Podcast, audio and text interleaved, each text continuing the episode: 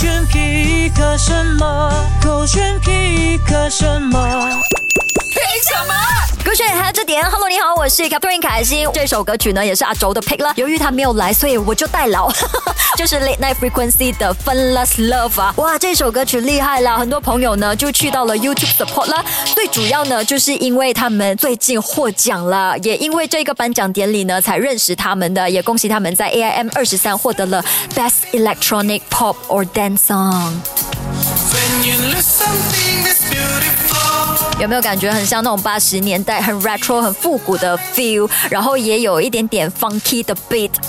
Like anyone, we can't control. 哎，他的这 beat 真的还蛮洗脑的嘞，而且呢，这首歌曲你不会感受到很澎湃，但是你就 feel 到一种和谐，而且呢，他们是来自 s h a l a m 的一个 indie disco pop band 哦，最主要的就是他们的作品以往呢都是很复古风的，然后他们也希望可以呃结合或者融入一些 futuristic 的元素在里头，希望你们在这个 Good Vibes Weekender 可以好好 enjoy 他们的表演了，而他们呢将会在九月二十四号那一天才表演的，想要购票的话呢，可以登录 triple w dot goodvibesfestival.com。我们到时见。我不知道是缘分还是默契还是巧合，反正呢，我跟阿轴的老婆蜜啊买了同一本书，哎，好巧哦！我是在几天前看到他的 IG story 才发现的。而我这本书呢，就在上个周末去一个 mall 逛街的时候，就进了一间书店嘛，然后就看到哎，他的选择好少哦。可是不知道为什么这一本书就吸引了我的眼球，它叫做《我离开之后》。哎，其实我在买之前呢是完全看不到内容的，我也不知道他写什么，反正只看看到他讲说一个母亲给女儿的人生指南，以及那些来不及说的爱与牵挂。那我自己看书是真的看的比较慢的，我现在呃看不超过十页，可是我觉得真的很有意思，想要推荐给你们。呃，他的那个故事呢是也不是故事啦，就是一个插画家呢，他经常会跟妈妈聊关于生离死别的，反正就是很 casual 这样子聊了。只不过有一天呢，他就突然之间很认真的去思考，哎，我妈妈不在了之后，我到底要怎么过？哇，越想越深的时候，他就越焦虑越难过，然后甚至